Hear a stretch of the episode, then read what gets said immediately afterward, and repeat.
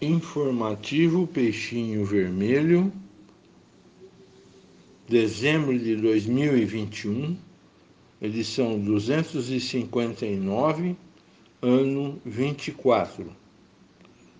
Coluna Estudo Bíblico.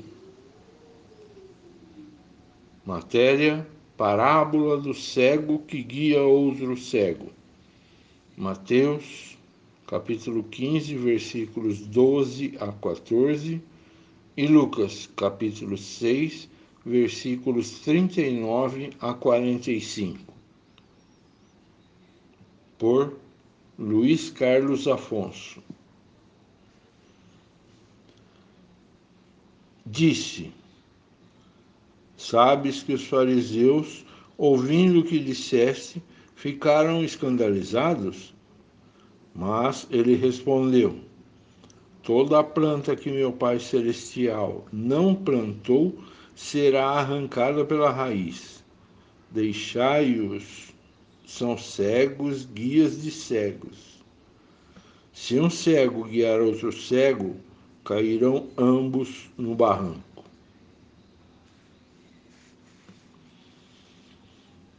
O ser humano, na sua grande maioria, tende a copiar o comportamento de exemplares nem sempre muito recomendados. Os influenciadores digitais ditam a moda atualmente, mas sempre existiram artistas, políticos e famosos em geral que conduzem cego, digo espiritualmente.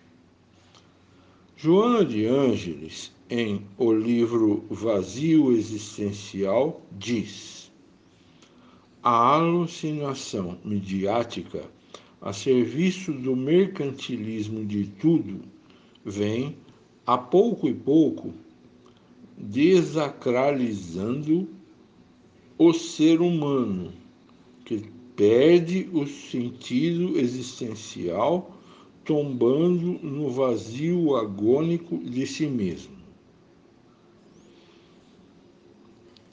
A cegueira física causa limitações terríveis àqueles que a possuem, mas a cegueira espiritual é muito mais danosa, pois é a que mais males causa ao engrandecimento do espírito.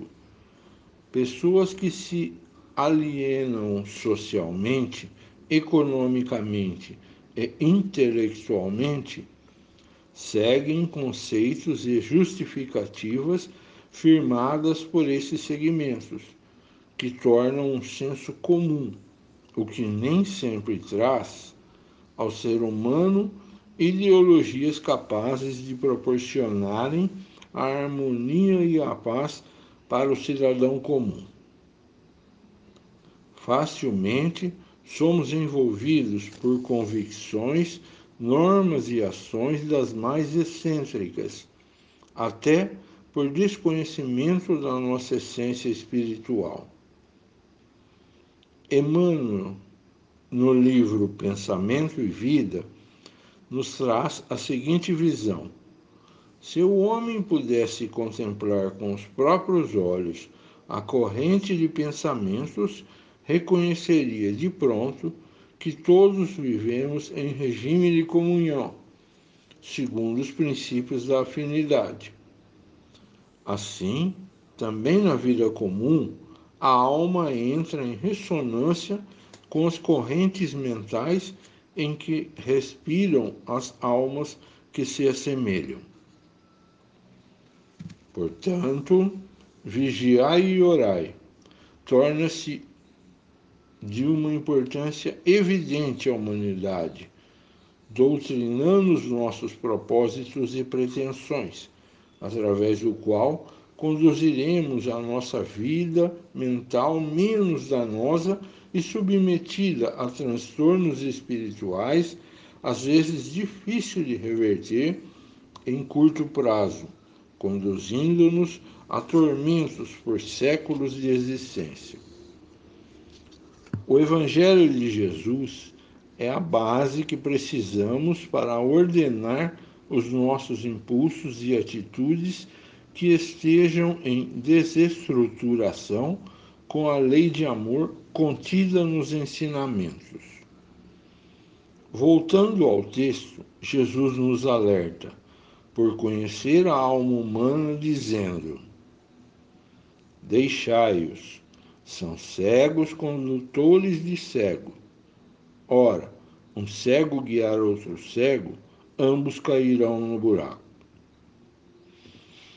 Para nos fortalecermos através de atitudes mais dignas, evitando propostas morais que nos causarão danos conscienciais ao nosso espírito, a doutrina espírita nos traz a oportunidade de rememorar e reduzir os ensinamentos de Jesus em nossas condutas, hábitos e maneiras de agir. Em O Livro dos Espíritos, pergunta 625, encontraremos o que segue. Qual é o tipo mais perfeito que Deus ofereceu ao homem para lhe servir de guia e de modelo? Resposta: Vede Jesus.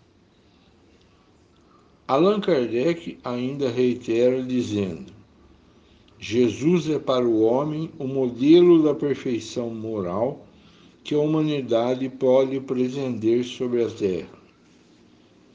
Avaliemos isso. Fontes: Pensamento e Vida, Emmanuel, de Chico Xavier. O Evangelho dos Humildes, de Eliseu Rigonati. Parábolas e Ensinamentos de Jesus, Caio Barchusa. O site Associação Espírita Allan Kardec. Vazio Existencial, Joana de Ângeles.